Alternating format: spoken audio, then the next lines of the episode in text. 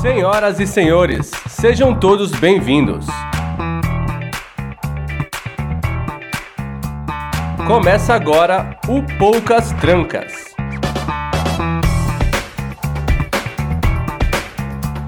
O podcast onde quase nada fica de fora.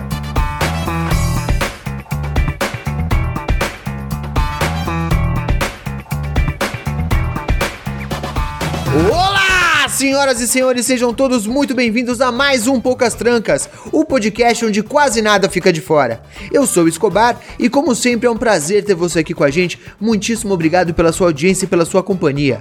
No programa de hoje, a gente vai falar das eleições. Começaram as eleições, começamos agora período de campanha eleitoral. A gente teve entrevista acontecendo com todos os candidatos essa semana. Vamos ter uma conversa para tentar falar qual é a nossa expectativa para as eleições desse ano, o que, que a gente está esperando que aconteça, o que, que a gente tem medo que aconteça. Parece um programa sério, mas no fim das contas não vai ser, porque a eleição no Brasil tem muita bizarrice e a gente vai conversar sobre isso também. Claro que não vou fazer isso sozinho, tenho aqui meus amiguinhos de sempre e vou começar as apresentações por ela, o amor da minha vida, a eleita dos meus afetos, Marcela Modena, boa tarde. Boa tarde, boa noite, boa tarde, bom dia. Bom dia, boa tarde, boa noite. O podcast é atemporal, entendeu? Você não sabe quando que a pessoa tá te ouvindo. Ah, então hoje você resolveu que era boa tarde. Nesse exato momento eu acabei de resolver, você joga o jogo. Então tá bom, desculpa aí. Bom dia, boa tarde, boa noite. Você sabe o que você tá fazendo aqui, Marcela? Eu sei, parece que é a Haddad aqui, Lula lá, não é isso? Muito bem, excelente. Temos aqui também ela, Flavinha, boa noite. Boa noite, e eu só queria deixar aqui claro que o principal direito social, já que né, vai ficar meio obscuro aí para algumas pessoas que foi passada uma informação errada, o principal não, né? Os é saúde, educação e segurança, tá? Esse discursinho aí de trabalho enquanto eles dormem, você enfia no seu cu. Muito obrigada. Também conhecido como as únicas coisas que funcionam em Cuba, porque todo o resto é uma merda. Muito bem, fechando as apresentações de hoje, temos aqui também ele, Johnny Rossi, bom dia. Olá, meus queridos, e assim como nas obras de ficção, teve gente que assistiu as entrevistas e não entendeu o que assistiu, né? Puta que pariu, velho. Teve gente aplaudindo as coisas. É, a galera não entendeu como é que foi mesmo, né? Tá bom. Então, cara, eu vou falar, eu cheguei a comentar no Twitter, mas tem um negócio meio maluco. Quando acabou a entrevista segunda-feira com o Biro Leib, no Jornal Nacional, acabou a entrevista, tinha alguma vizinha aqui gritando, vai, mito, chupa Bonner. Eu falei, rapaz, tem alguma coisa muito errada, vou ter que jogar uma bomba no meu bairro. Infelizmente, eu vou ter que cometer esse ato aí sinistro. Muito bem, vamos ter essa conversinha. Claro que logo depois dos recadinhos do Plim Plim, os nossos avisos da paróquia, começando como sempre, pelo agradecimento às pessoas que tornam este programa possível, os nossos queridos padrinhos. Um beijo enorme para o Saulo Andrioli, Masashi Inoue, Rogério Bittencourt de Miranda, Julian Catino, o Will Cunha, do Prestart, o Mike Veras e o Gabriel Ribas. Muito obrigado, seus lindos. Um beijo no umbigo de vocês. Nós não seríamos nada sem vocês. Flavinha, se a pessoa quiser participar desse seleto grupo de pessoas que passam o dia conversando com a gente no Telegram, que tem acesso a episódios antecipados, episódios exclusivos, como essa pessoa faz? Através do picpay.me barra os poucas trancas ou do padrim.com.br barra os poucas trancas. É, você pode também mandar um pix pra gente no ospoucastrancas.gmail.com Pix a partir de 10 reais você tem o direito de participar do nosso grupinho especial no Telegram por um mês. Mas também, se você quiser, a gente passa o nosso Pix para repassar para conta. Se quiser mandar buscar, a gente busca, não tem problema, tá? Para tudo dá um jeito. Sim, perfeitamente. A gente aceita qualquer valor, ajuda muito. Inclusive, você pode mandar o seu Pix de qualquer valor com uma mensagenzinha aqui que será lida durante a nossa gravação, uma mensagem especial que você queira mandar. E como a Flávia disse agora, a gente é tão inovador, tão inovador, que a gente acabou de inventar um modelo aqui que é o financiamento. É, como é que chama? Financiamento Temporário. permanente e temporário. A gente inventou aqui um negócio novo. Você pode agora fazer um Pix pra gente no valor de 10 reais e fazer um teste. A gente fala toda semana aqui. Você pode participar do nosso grupo, receber uma série de vantagens. De repente você na sua casa pensa: será que vale a pena? Não precisa mais confiar na gente. Faz um teste. Você pode mandar 10 reais e já tem todas as vantagens. Entra no grupo com a gente. Inclusive, a gente tem agora um padrinho temporário, o Mike, que eu tenho certeza que daqui a pouco vai virar um padrinho permanente, mas você tem a possibilidade de fazer um teste e ver se vale a pena ou se a gente tá tentando te enganar. A gente não tá tentando te enganar, que trabalhamos com a verdade, mas você pode comprovar por você mesmo. Estamos em todas as redes sociais como arroba os Poucas Trancas. Marcelo, você tem visto as redes sociais dos Poucas Trancas? Tá andando ou tá devagar? Tá parado? Até que tá andando. É verdade, rapaz? Rapaz, tem. A gente Conte-me colocou- mais. A gente colocou episódios, a gente não, né? A nossa querida administradora Flávia colocou no- o nosso episódio da semana. Verdade. Já tá sendo é, compartilhado. Já tem gente que a gente descobriu que tá até ouvindo. Verdade. Temos ouvintes. temos ouvintes que a gente não esperava. Inclusive, vou aproveitar aqui e mandar um beijo. Beijo, Marininha. Beijo, Marina! Mas a gente tá preocupado porque agora pessoas da nossa vida normal, da nossa vida civil, estão ouvindo o nosso programa. Eu começo a ficar preocupado com o que vou falar aqui. Não posso mais dar mau exemplo para as pessoas porque as pessoas vão levar a sério. Já não tá mais solto assim. A gente tem que tomar muito cuidado. Mas ainda assim, muito bom poder contar com vocês e que bom que as coisas estão andando pra gente, tanto nos programas quanto nas nossas redes sociais. Se você não tem rede social, mas você quer conversar com a gente, você quer se comunicar como os antigos sumérios faziam, Johnny Rossi, qual é o nosso e-mail? Ospoucastrancas.gmail.com, que também é o nosso Pix. Olha só que coisa. Coincidentemente, você pode mandar um e-mail ou dinheiro. Escolhe o que você quiser. Na dúvida, manda lanchos. Mas eu acho que você pode fazer uma escolha positiva aí. Mas se quiser conversar com a gente, manda um e-mailzinho ou manda uma DM. Não podemos começar esse programa sem agradecer ao nosso querido editor, Rafael Zorzal, tá com a gente aqui desde o começo, o homem responsável por fazer parecer com que a gente fala menos besteira do que a gente realmente fala, e vou tentar de novo. Flávia, se a pessoa quiser conhecer os trabalhos de Rafael Zorzal, como ela faz? Pode procurar ele nas redes sociais, Zorzaverso, é, através do RP Guacha, que ele é editor de lá, do Prestart. Ele tem o Arquivos da Patrulha também, que está disponível todas as temporadas no YouTube. Agora o canal do YouTube eu não sei qual é, se é Arquivos da Patrulha, se é Zorzaverso, mas põe lá Arquivos da Patrulha que você acha. Ah, tem mais alguma coisa que eu não lembro, gente. Aí vocês estão exigindo muito da minha O. Dropzilla, Vou ficar um pouco menos triste, porque Isso. agora eu consegui fazer uma pergunta que alguém gaguejou. Já estava ficando chateado, tava todo mundo com tudo decorado, com exceção da Marcela, que eu não pergunto mais coisa pra ela, que ela me dá uma resposta atravessada e eu durmo no sofá. Então agora eu deixo a Marcela fora da brincadeira e vou tentando fazer essa Mentira, eu comunicação acontecer. sei. E aí, me dá umas porradas por baixo da mesa aqui que só eu sei o que eu sinto. As canelas toda roxa quando acaba a gravação. Tô com as canelas toda machucada aqui. Talvez. Subo mancando depois e aí é culpa minha, não vou correr esse risco. Mas muito bem. Temos mais algum recado pra dar, Marcela? Não. Tá vendo? Errou. Temos mais um recado pra dar. Estamos também todas as quinzenas lá no Treta, fazendo poucas tretas. Tem episódio que saiu agora, na última quarta-feira. Inclusive, mandar um beijo pro Ivo aqui. Nasceu a Mel, também conhecida como Delibal, como falamos no último episódio. Teremos episódio daqui a mais 15 dias. Então, se você gosta da gente aqui falando besteiras, dá uma ouvida lá no Treta, que também estamos, eu, Flavinha e Johnny, a cada 15 dias, fazendo a nossa roleta de tretas tretosas. Não, mas eu tenho que me defender. Ah, por favor. Eu não falei porque eu não participo. Mas você não participa porque você não quer.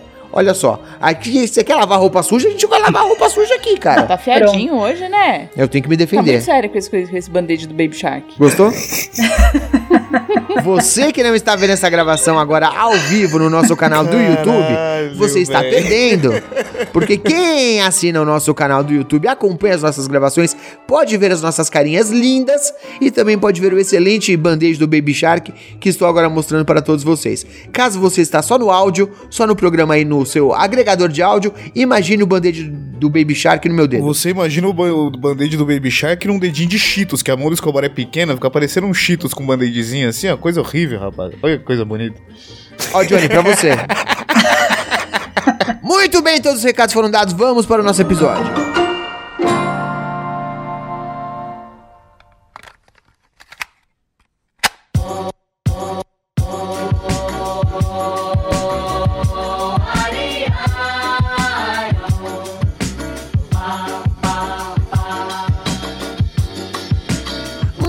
Amigo ouvinte. Hoje a gente vai falar de um assunto um pouco mais sério do que o de costume, pelo menos mais sério que a semana passada, né? Semana passada a gente lançou um episódio completamente maluco, sem pé nem cabeça. Eu quase tenho vergonha do episódio que a gente lançou. Então agora a gente resolveu dar uma equilibrada nas coisas e tentar fazer um bate-papo um pouquinho mais é, interessante, um pouquinho menos maluco, na verdade. Começar as eleições. Eu quero saber já, pra gente começar aqui a conversa de, de cara, é claro, eu sei, todo mundo aqui tem uma tendência mais progressista, todo mundo vai de Lula 13, tá bom, a gente não vai nem entrar nessa conversa.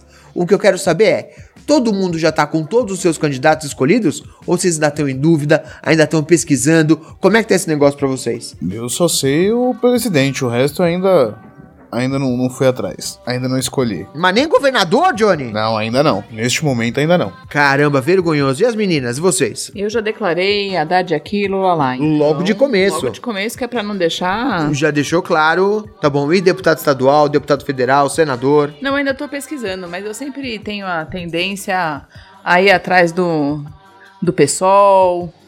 Você é daquelas que vota na legenda? Ou você. Não, eu não voto na legenda. Eu faço a pesquisa do candidato. Candidato. Candidato, exato. E você, Flavinha, já tá decidida aí ou tá pesquisando ainda? Não, eu tô com a Marcela. Haddad aqui, Lula lá, mas o restante eu ainda tô, tô dando uma olhada no, no que tá acontecendo. Entendi. E aí eu vou pra minha segunda pergunta que é: como e quando, né? Vocês pretendem fazer essa escolha? Porque essa temporada de eleições tem algumas peculiaridades. A primeira delas é que a gente está fazendo um período de campanha eleitoral muito mais curto do que a gente normalmente faz. Entre o lançamento real das candidaturas e o prazo das eleições são só 45 dias, quando normalmente tem dois meses. Então o prazo é muito mais curto. Vocês vão começar a assistir é, programa eleitoral ou vocês estão procurando na internet? Como é que vocês pretendem fazer essa escolha e qual é o, o, período que vocês esperam conseguir fazer isso? Eu acho que eu vou juntar os dois, tanto o programa eleitoral que a gente começou a ver ontem, até a gente pegou metade só, né? Não foi. Sim, ontem foi o primeiro dia da propaganda dia. gratuita e era só a propaganda dos deputados federais e estaduais. Isso. E hoje começa a campanha. E de governador, tem razão. E hoje começou, hoje é sábado, dia da gravação desse episódio, e começou a campanha propriamente, as inserções para presidente e senador. E pelas interwebs também, né?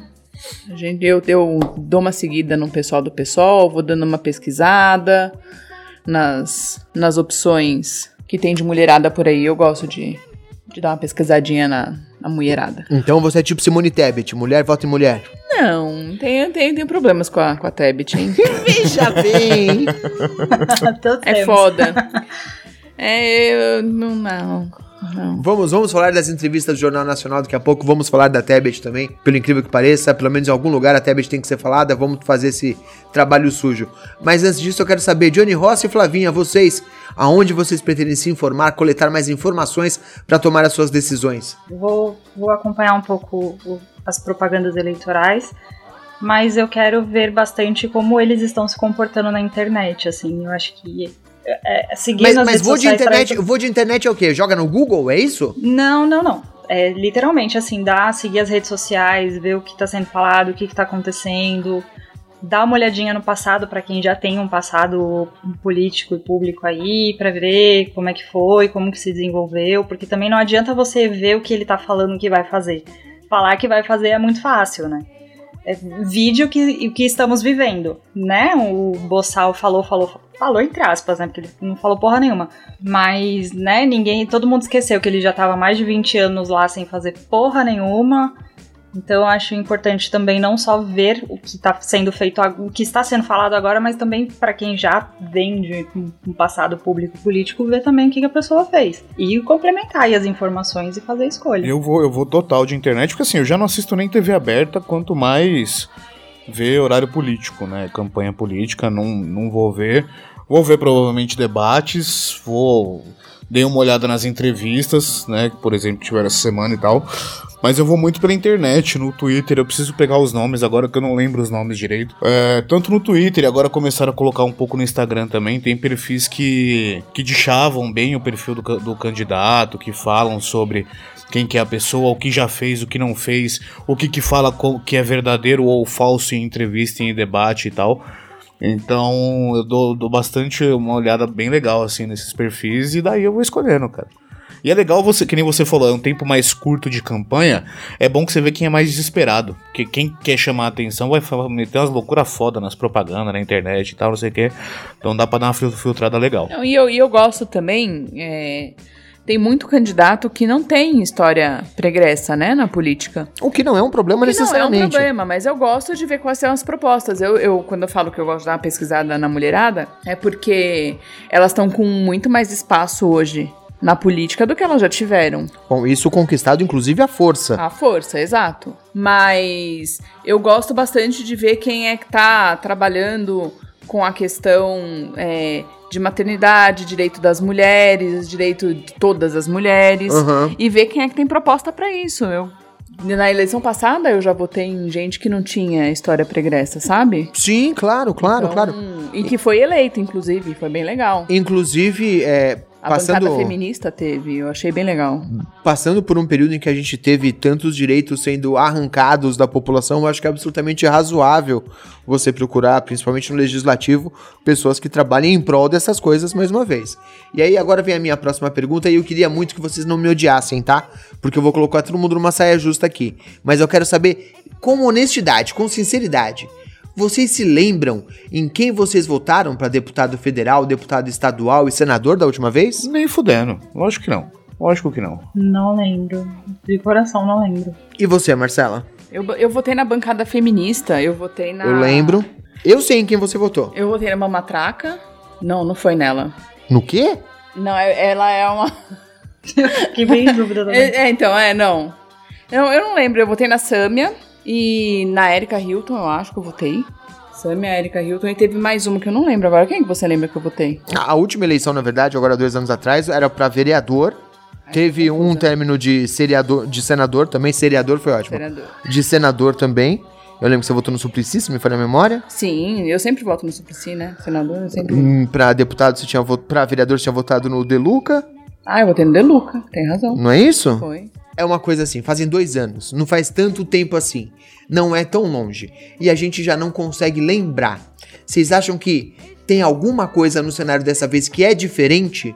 Ou não? A gente só tá muito envolvido com isso agora, mas daqui a dois anos ninguém lembra de novo e vida que segue, a água passa por baixo da ponte e foda-se. Eu vou te ser bem sincero, é, apesar de não lembrar do, do- de dois anos atrás é, em quem eu votei e tal, com, essa, com, com o mandato do Bolsonaro, eu comecei pela primeira vez a prestar atenção quem tá em volta, não só quem é o grande nome, a cabeça que tá ali na frente, né? Então, pela Certo. primeira vez eu comecei a prestar atenção em quem tá em volta, né? Então, não, não, não, não gravei. Se você me perguntar de porra, senador, bababá, deputado, não, não vou lembrar nunca. Mas agora é uma coisa que eu vou começar a prestar mais atenção. Porque deu, deu, deu pra ver o peso que tem essa porra que eu nunca tinha me atentado antes. Então, agora eu vou, vou começar a dar mais atenção. Mas sempre caguei, sempre caguei. E eu acho que isso, de certa forma, é inclusive uma consequência da eleição do Bolsonaro, sendo um cara ali do baixo clero. Ele levou muita gente desse. do centrão, né? Desse, desse pessoal do entorno pra perto dele. Então você começa a ter a, a experiência incrível de ver gente do nível Onyx Lorenzoni, o Champatinho Lagarto. Toda essa galera, o, o. Como é que chama o rancho queimado, amor? Gente, queimado. O, O Heinz. O Heinz. Essa Heinz é galera. Bublé. Exato. Você começa a ver essa galera. A gente teve a CPI agora, pouco tempo atrás. Já não faz tão pouco tempo. Mas foi um grande acontecimento. E você fica com a nítida sensação de que. Como pode ser gente tão despreparada? Gente que não consegue falar. Como é que esses caras conseguem se eleger? Eu acho que isso é meio que um choque de realidade que os últimos quatro anos trouxeram para boa parte das pessoas que talvez não prestassem tanta atenção e estão vendo agora não só que é muito importante, como o Johnny disse, mas você percebe o nível das pessoas que estão lá e isso é um pouco assustador, né? Mas sabe, sabe que fica bem claro? Ficou bem claro? Sabe quando a gente assiste o programa político e a gente vê aquelas propagandas do pessoal que só fala rapidinho porque não tem espaço Sim. na TV e que é absurdo, né? O tiozão da padaria, o tio... Essa, essa galera se elege. Se elege. É Sim. isso é assustador. Isso é assustador, porque você tira sarro quando você assiste o programa político, você acha um absurdo. Todo, toda eleição tem os piores, né? Tem o ranking dos piores. Mas, sim, mas tem um monte vai, e aí, desses. quando abriu a CPI, que a gente foi ver, tinha um monte de gente que você vê que completamente despreparado, não sabe do que tá falando. Ainda com a ênfase que a CPI que a gente assistiu era o Senado. E o Senado. Ima- imagina só. já é um lugar muito mais restrito, com muito menos vagas, e as pessoas teoricamente têm que estar mais bem preparadas. Isso que a gente nem viu uma comissão mista, porque o nível dos deputados é absolutamente lamentável. E é isso que a Marcela falou. Você sempre tem aquela propaganda que é, né? Vote o, o Michael da Borracharia, 27, 47, 32. E você fala, pô, esse cara nunca vai conseguir nada. Não, o cara tá lá, meu irmão. No fim das contas, o cara tá lá. E aí eu penso, talvez até, que não seja uma questão de não ter espaço, de não ter dinheiro. Talvez seja assim, ó, só fala o seu nome e o número, que se falar mais qualquer coisa, vão perceber que você é um idiota completo. Tudo depende, e tudo depende do tamanho da piada que você causa, porque assim, é, é justamente essa coisa do. O, quão, o, o quanto mais absurdo for, mais vai gravar.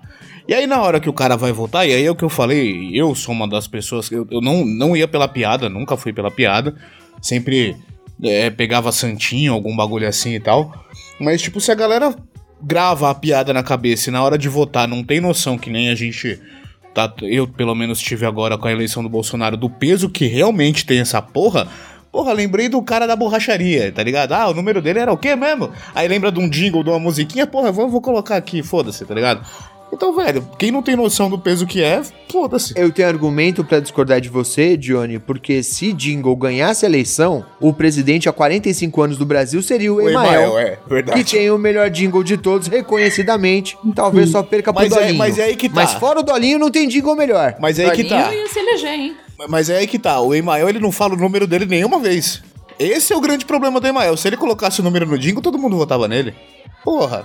É que é... Porra, vamos avisar o cara. Vou mandar uma mensagem agora. Inclusive, não é mais Emael, tá? Eu quero É o dizer... Emael. Não, não, não, não, não. Assim como o Prince que mudou o nome Ah, é, e verdade. virou o artista antes conhecido como Prince, o Emael agora chama-se Constituinte Emael. Se você colocar o número dele na urna, que ninguém sabe qual que é, vai aparecer Constituinte Emael. Mas aí fica difícil, né? Porque não dá pra fazer um jingle com isso. Não, até porque... Constituinte, é, mas não dá. Não, até porque eu acho que parece que ele só tem, tipo, 20 segundos. Não dá nem pra falar o nome É, exato. Não dá nem pra fazer o jingle mais. Ele perdeu o principal ativo que ele tinha. Porra. Agora é só Emael, o demo... Cortou. Acabou, só tem isso. Infelizmente, ele vai ter que lidar com isso. Mas bom, a gente tá vivendo um período eleitoral que certamente é atípico, né? Muitas pessoas falam que é o momento mais importante da nossa jovem democracia. Quem não ouviu essa frase até agora, tá vivendo errado. Porque, né? Todo mundo já falou sobre isso. É um momento muito atípico mesmo. E a gente tem muita coisa maluca acontecendo. Como, por exemplo, a gente tem um candidato à presidência que está preso. Não sei se vocês sabem, Roberto Jefferson, Bob Jeff, está concorrendo à presidência pelo PTB. Inclusive teve hoje a primeira propaganda eleitoral e ele foi o primeiro candidato a presidente a aparecer e teve que gravar a propaganda eleitoral de sua casa, porque ele está em prisão domiciliar. Ele não pode sair. Olha só a que ponto que a gente chegou, que a gente tem candidato a presidente preso. Que porra é essa? Os caras estão tentando adiantar o serviço, é isso? Caralho, você falou o cara tá preso, aí depois você falou prisão domiciliar. mas O cara tá preso, me veio na cabeça. Eu, porra, inclusive a, a propaganda dele é a primeira. A propaganda começa com: senhora, coronar o seu cartão. Aqui é do Banco Santander. Não, desculpa, vota em mim. Tá ligado? Aí corta. O Banco Santander, aquele vermelho. Passa logo essa bosta. Ai, cara, a gente tem algumas coisas muito malucas acontecendo, como por exemplo, a eleição pro executivo, a eleição presidencial, já tá basicamente que decidida. Não tem muito pra onde ir. O máximo que de risco que se corre é ter um segundo turno entre o Lula, entre o Lula e o Biruleibe, mas de resto é tudo figurante ali, né? Aí a gente teve essa semana agora, teve a sabatina do Jornal Nacional com os candidatos mais votados. E é uma coisa já que não ficou muito bem explicada, porque os candidatos mais bem votados, um tem 45%, o outro tem 30%, o outro tem 6% e o outro tem 2%. Como assim os candidatos com a maior intenção de voto? Essa diferença é gritante. 2%, 2%. Essa diferença é muito É, absurda. quase não pontua. A Globo tinha que ser mais honesta e falar com os candidatos melhor avaliados até chegar no candidato que a gente quer. Porque se a Simone Tebet tivesse em 18ª, ia ter 18 entrevistas. Mas até o Janones estava. Até o Janones. E você tem que pensar, se não coloca ela, o, o Ciro ia virar o pica-pau no meio do- dos dois caipira lá, dando a panela pra um bater no outro, tá ligado? Não- então, tipo, não vamos colocar uma quarta pessoa só pra fazer um volume aqui, porque senão fudeu, vai ficar só os dois, tá ligado? O, o Janones estava previsto, mas porque o Janones tá- tinha uma intenção de voto maior do que a Simone Tebet. É, olha só. Esse é o ponto a que chegamos. É porque tentaram passar a perna nela. Tentaram puxar o tapete dela, ela o disse. tapete dela. Tentou ainda queimar o, o, o Dória ao vivo no Jornal Nacional. Eu quero saber, vocês assistiram eh, essa semana as sabatinas do Jornal Nacional? Ou pegaram melhores momentos, pelo menos, alguma coisa assim? Eu peguei os trechos Eu principais. assisti os resumos. É.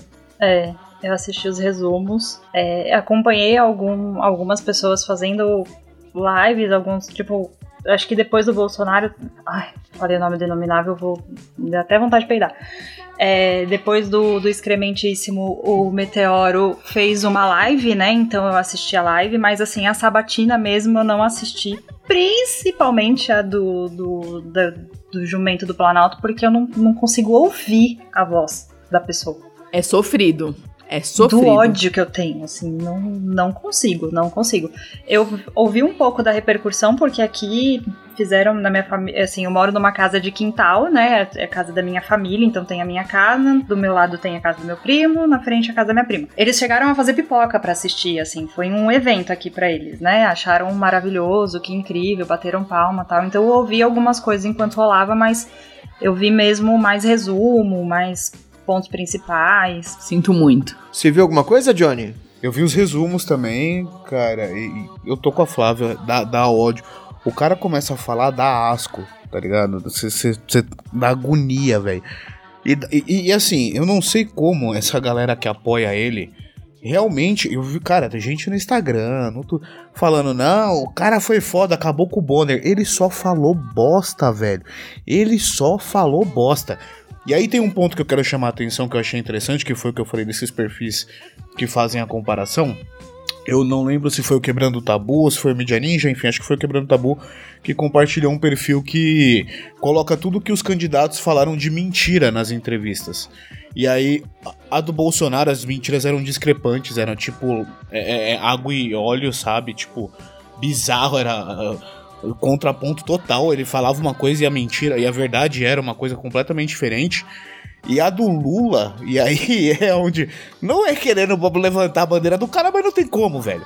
Tudo que o Lula falou, os caras quando colocavam como mentira, a, a diferença era números. Tipo assim, aquilo realmente aconteceu, aquilo realmente foi feito, ou o que era falso na informação era só números. Tipo, em vez de 15 milhões, ele usou 10 milhões, 10 bilhões, enfim, tipo, uma diferença de valores. Eu vi isso também. Né, então. É, não, e teve até. Não, teve, teve coisa assim que ele falou que fez o, o portal da transparência e não sei o que. Na verdade, não. Ele, ele no governo deles aperfeiçoou, né? Isso, então, mas. Tudo que ele falou foi feito no governo FHC e aí no governo dele ele aperfeiçoou ou fez emendas para que ficasse mais rígida a, a- esqueci o nome. Ah, a coisa. Para que ficasse mais rígido. A coisa. A coisa. A coisa mais Isso. rígida. Mas e pra ele- você que ligou a televisão agora, Isso. Exatamente. Mas ele não chegou, ele não chegou a mentir. justo. É diferente. Bom, a gente aqui em casa assistiu todas as entrevistas. A gente aqui em casa é meio rato de política, né? Então tem esse negócio. A gente dava o horário, 8 e meia, magicamente colocava na Globo, apesar da gente... Foi, acho que foi a última vez que a gente colocou na Globo. Antes disso, foi, sei lá, tipo... Pra assistir Robocop 2, em 1994. Tudo você fala Robocop 2. É boa essa, né? Você gosta, né? É boa. Mas sei lá, tem muito tempo que a gente não colocava na Globo, colocamos especificamente pra isso. A gente assistiu todas é, as entrevistas. A entrevista do Bolsonaro é bastante irritante. Primeiro porque ele tá caçando assunto e outra porque ele tá mentindo descaradamente. Mas assim, descaradamente, tá? Ah, É, isso é assustador. Logo na- na- nas primeiras perguntas, o Bonner pergunta pra ele: Ah, você é, arrumou um, um comportamento muito nocivo, você xingou o ministro do STF, você acha que essa é a tática certa? Aí ele começa a falar que ele nunca xingou o ministro do STF, que isso é uma fake news que o Bonner tá falando.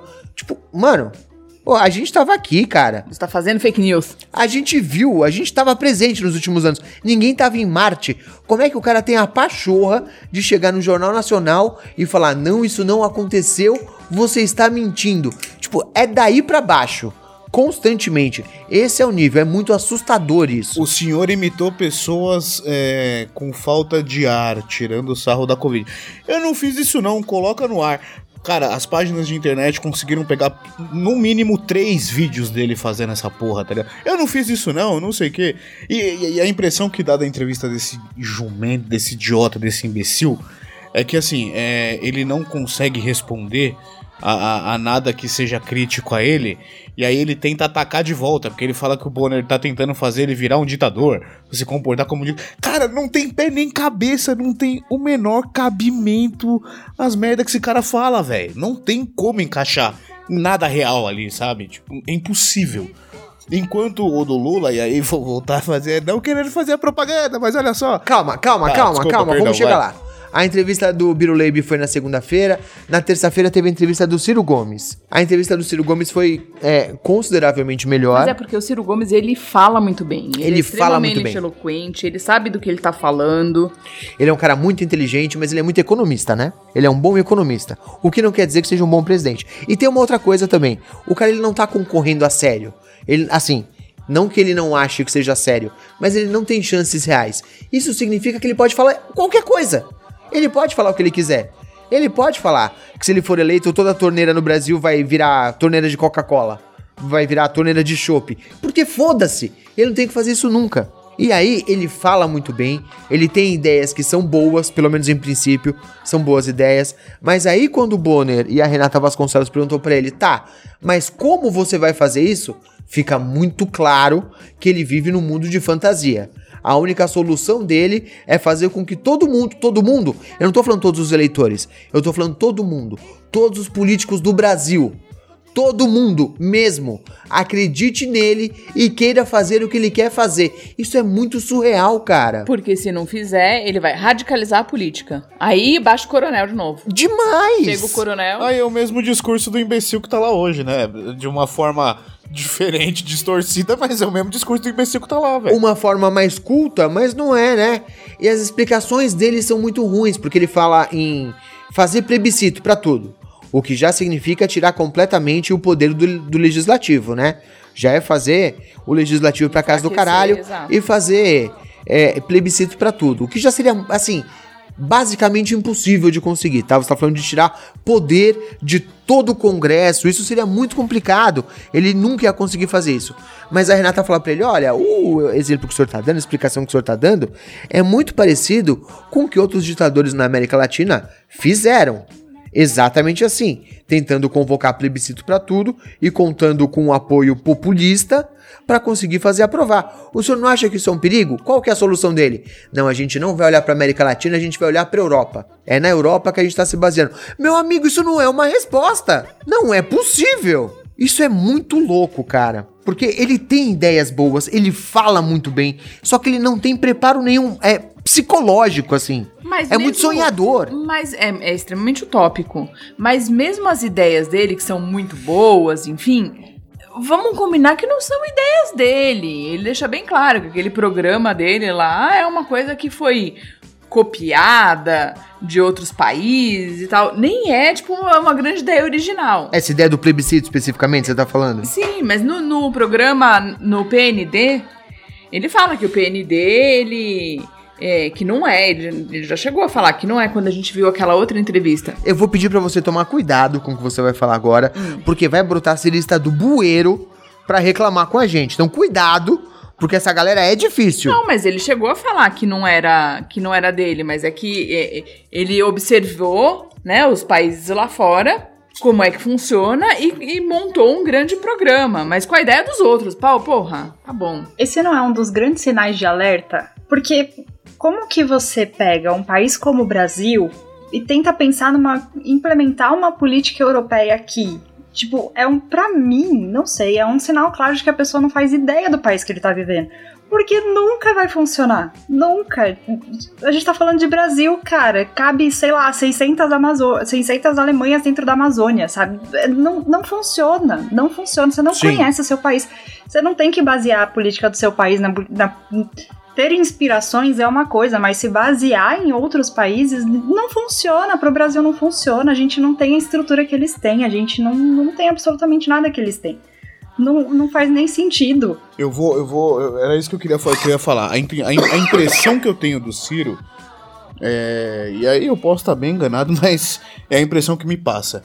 É que ele é aquele político personagem, sabe? Que pe- personagem. E aí eu vou colocar até é, séries, filmes que colocam isso como o cara que vai ser eleito pro Grêmio da escola, tá ligado? Não, porque eu vou colocar suco de uva no bebedouro. Porque eu vou colocar almôndega todo dia no, no- na comida. Aí eu- todo mundo vota, é, que não sei o que. Aí na hora que, que ele é eleito, chega lá e fala, então, gente, não é bem assim não, não consigo fazer isso aqui que eu falei, tá? Não dá, não funciona, não dá certo, tá? Então vamos calmar e eu vou pensar no que eu vou fazer aqui. Sabe, tipo, e aí foda-se. É, é a impressão que eu tenho dele. Não, eu vou fazer, vai ser assim, não sei o que. Mas, mas senhor, como é que você vai fazer? Então, aí eu já não sei, né? Aí a gente vê como é que faz depois. Porra, velho, não! Não, o pior é que ele realmente, ele não é que ele não responda, ele dá uma explicação pra como ele pretende fazer aquilo. Ele só não percebe que aquilo não é real, É inviável. que aquilo é absolutamente inviável. Em determinado momento ele fala, é, perguntam pra ele, mas candidato, como é que você espera conseguir fazer com que os deputados, os senadores aprovem essas suas ideias? Ele fala, não, a gente tem que acabar com esse negócio de presidência de coalizão. A gente tem que mudar o sistema. Você fala, pera um pouco, meu amigo. Você percebe que não é isso que está sendo discutido? Você está se candidatando à presidência no modelo político que a gente segue hoje. Você não pode chegar aqui e falar que a sua solução é mudar a porra do modelo político que a gente segue hoje. Que, que, que, aonde que isso faz sentido? Ele quer reestruturar o modelo político em quatro anos e não vai fazer mais nada, né? Que ele quer fazer é isso. Mas é muito maluco, cara. Foi, foi um negócio pra ficar meio, meio revoltado.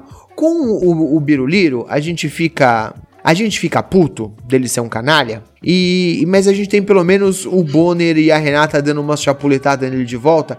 Que dá uma aliviada. Você tem aqui é, aquele momento cômico pra poder dar uma aliviada. Com o Ciro foi um pouco mais difícil. Porque de novo, lembra que a gente tava falando há dois minutos atrás que o Ciro é um cara muito inteligente, é um cara muito estudado, é um cara muito esperto. Então a única solução que me sobra é dizer que ele também é mal intencionado. Mau caráter. Porque ele não pode ser tão inocente assim. Não é possível que um cara com essa inteligência, com esse preparo, com esse nível de estudo, esteja falando tudo aquilo, acreditando na- tu- em tudo aquilo. Ele quer que você acredite em tudo aquilo. E por isso, pra mim, é mau caráter também. Ele, ele tem todo um discurso apaixonado e eu gosto muito quando ele pega e levanta do nada o livrinho dele. É muito bom. É muito bom. É muito bom. Eu não lembro quem que era no Twitter que já tinha falado que ele ia no Jornal Nacional só pra vender livro. E é basicamente isso, né? Ele vai pra vender o livro dele. E é foda porque, assim, é- é, no começo de tudo isso, eu queria que o Ciro tivesse força suficiente pra bater de frente com Lula e Bolsonaro e de repente ficar ele e o Lula pra um segundo turno, sabe? Tipo, eu queria que tivesse essa. que o- essa a- a- não a terceira via, porque a terceira via é- não é esse, não. Mas enfim, mas alguém que tivesse poder pra brigar ali com, com boas ideias. Mas aí você vê que não são boas ideias e que se for ele, se ele tivesse força e fosse eleito, talvez a gente ia cair numa situação muito parecida com o que a gente tá hoje, numa bosta muito grande, enfim. Então, tipo, caralho, é foda, não, não dá. E o único momento que a Renata chegou a tentar pegar ele, ele, ele concordou com ela, né? Que é pra não dar margem pra, pra discussão, que é quando ela fala que ele é extremamente imbativo, se é dessa forma que ele pretende é, angariar apoio, né? E porque ele é extremamente explosivo, ele não tem o menor controle sobre suas emoções, precisa de uma terapiazinha aí, né? É uma criança de 5 É uma anos. criança de 5 anos. E, e aí ele para e olha pra ela e fala: É, eu acho que eu devo levar em consideração isso que você está falando. Talvez eu deva mudar essa minha, É. a minha posição. Não antes de falar que ele tem, vem da escola de política nordestina e que eles Isso. são assim mesmo, mas que ele está disposto a reavaliar a, forma como ele se comporta. Mas chega de falar de Ciro Games, a gente já tá 20 minutos aqui falando desse cara, só pelo nível do absurdo. Vamos falar de quinta-feira. E aí, quinta-feira sim, foi a entrevista do pai. O Lulão tava com a corda toda, fez uma entrevista excelente e aí a gente tem até um problema oposto, né? Porque o Lula é o cara que consegue vender um Fiat 147. E Esse é o lance. O Lulão começa a falar, eu deixo de ser comunista na hora. Eu falo, não, concilia mesmo, Lula. Concilia mesmo tudo que você quiser, tá valendo. Vamos chamar os bancos. O cara, o cara fala é foda, meu irmão. Eu acho que ele não só vende o 147, mas ele vende o 147 e ainda te empurra uma areia junto como se fosse brinde, tá ligado? Porque, velho, mano. O maré é turbo. Exato, porque, cara, é incrível. E assim, é, você vê ele falando e, e, e ele começa, tipo, falar, não. é, inclusive, a gente na época era assim, assim, ele- primeiro ele faz o, o, antes de fazer os pontos positivos, na verdade, ele fala: não, a gente errou bastante, a gente errou aqui, aqui, aqui e tal, não sei o quê. Inclusive, é, a gente fez um governo muito bom, aí ele já elogiou dele, volta. É, a Dilma fez um primeiro mandato muito bom, no segundo começou a cair, e aí ele vai citando, tipo assim, eu errei, tô ciente, vacilei, tô ciente, tal, mas a gente não vai errar de novo. E aí começa. Mano, paulada atrás de paulada do. Não, e ele é muito, e ele é muito claro nisso, né? Ele fala: "Eu quero voltar para ser melhor do que eu fui, para ser muito melhor, para fazer aquilo que eu não consegui fazer". E tem uma, uma sacada de gênio aí nesse negócio. Que durante os últimos, sei lá, sete anos, pelo menos, dez anos, basicamente, o pessoal tá falando dessa história da autocrítica do PT, né, cobrando essa autocrítica. E chegou na hora da entrevista do Jornal Nacional, ele não esperou absolutamente ninguém perguntar nada para ele. Ele levantou a bola e falou: ó, a gente errou aqui, a gente errou nisso, a gente errou nisso. Ele levantou a bola antes. Isso é uma sacada de gênio, porque ele já dá uma desestabilizada do outro lado. Os caras não têm mais. O, o discurso que estava programado para eles perguntarem, o cara já, já cantou a bola antes. Já derrubou absolutamente tudo. Isso é muito bom, isso é uma puta sacada. Mas eu acho que o mais perceptível é a diferença do nível. Quando você compara né, os dois candidatos com maior intenção de voto agora para esse ano, a diferença do que foi a entrevista do Bolsonaro, reativo, combativo, tentando causar é, discussão com o, os jornalistas e o que foi a entrevista do Lula, que estava ali se divertindo, dando risada e aproveitando para dar umas cutucadas aqui ou ali em quem merecia, o nível da conversa é completamente diferente. É assustadora a diferença. E a oratória Ele é carismático, é não tem o que fazer, né? Ele é carismático, ele tem uma oratória incrível e assim. É, é, é, que nem o Escobar falou, tudo que eles estavam pensando em falar, ele já falou: Ah, mas e, e, a, e, a, corrupção que teve no seu governo? É lógico que eu fui investigado. Você só é investigado quando você deixa investigarem. Eu podia colocar sigilo de 100 anos, eu podia comprar ministro, eu podia mudar o ministro, eu podia mudar o cara do STF, ele podia fazer a porra, mudar não sei o que da PF, podia fazer a porra toda. Não, eu deixei os caras com livre arbítrio para fazer o que quisesse.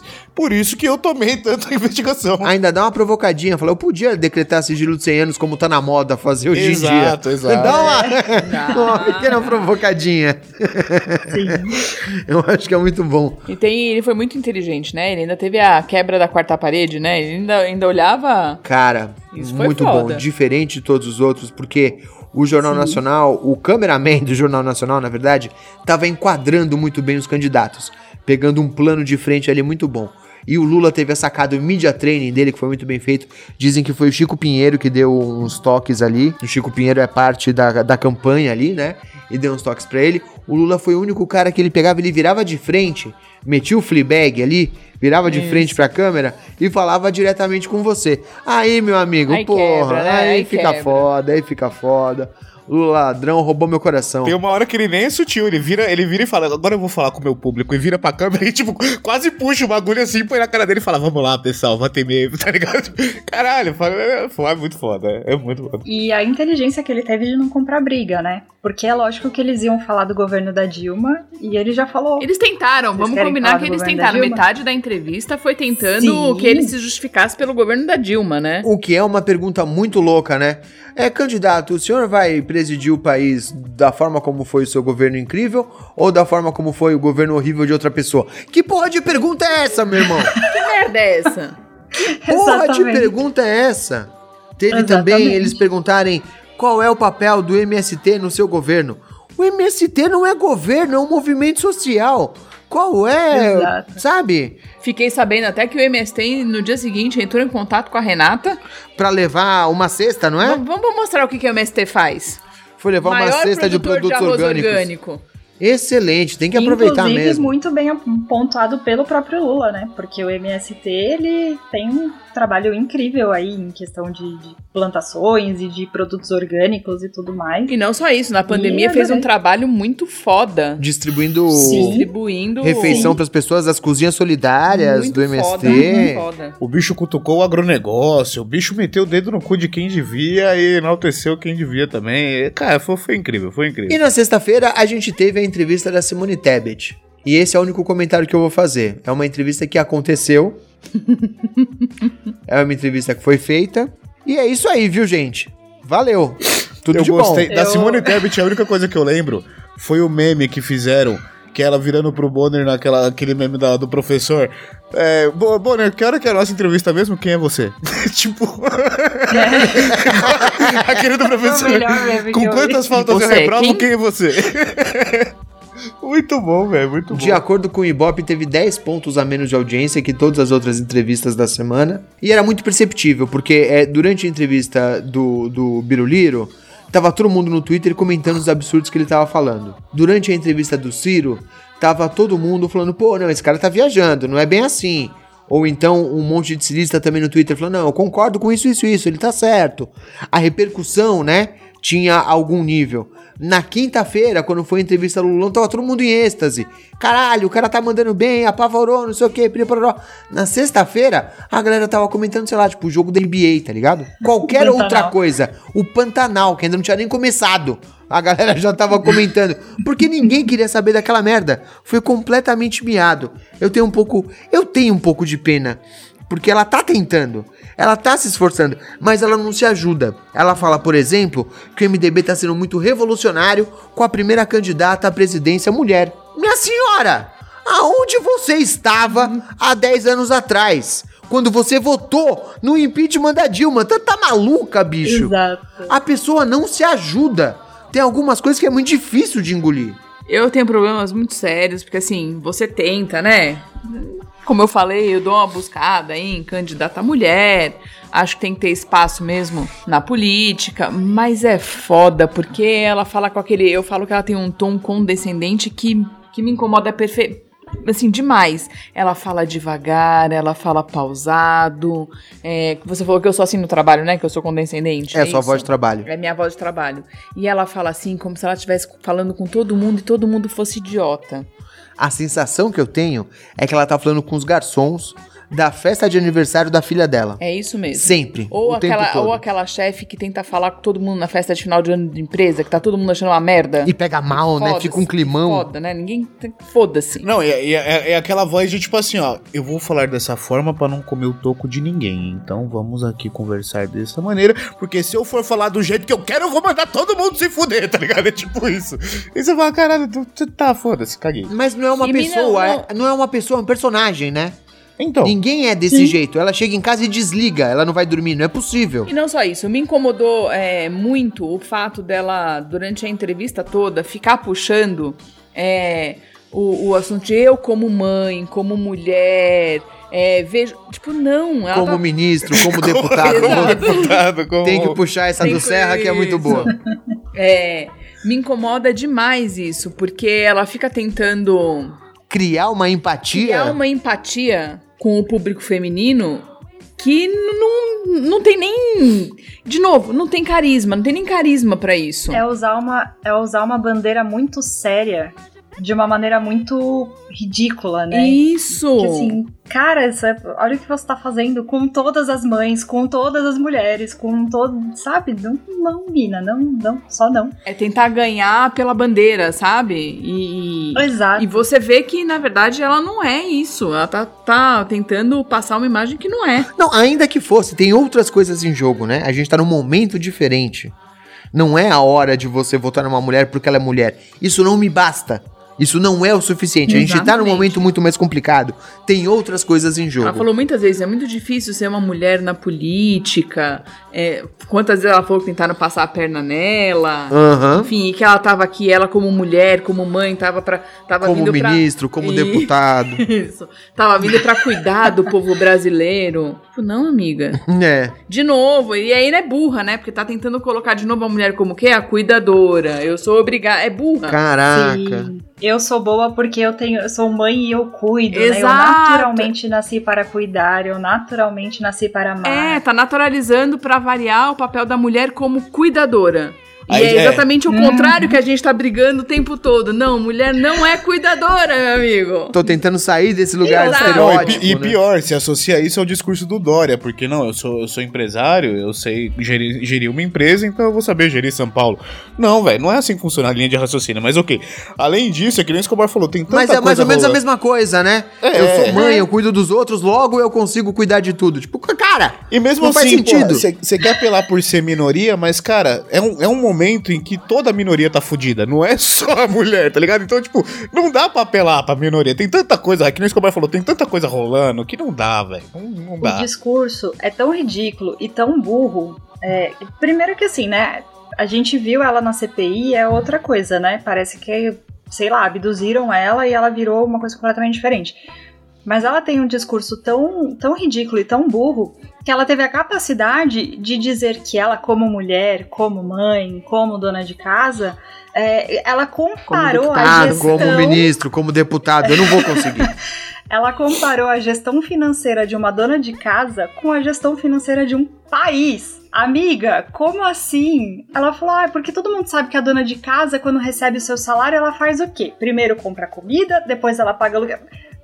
Aonde você quer chegar com isso? É Porque isso. realmente você vai receber o orçamento do país inteiro E vai aí você comprar comida, vai pagar aluguel. vai pagar água, vai Exato. pagar luz. Que porra é essa, mano? E já teve político por aí, eu não lembro quem, mas que já fez esse tipo de. tentou dar essa simetria, né? Muitas vezes isso é um erro muito primário. Muito. A mulher é a administradora do lar. Exato. Né? Ah, tomar no cu. Antes da gente passar para o próximo assunto, deixa eu só puxar um comentário do Ribas, que colocou aqui no nosso chat, que o Círio é tipo a criança do berço de ouro, que quando tem que fazer alguma coisa sozinha, não sabe nem amarrar os próprios sapatos. Olha aí, comentário pesado. Ribas, se prepare também, vai ter cirista saindo do bueiro para te atacar.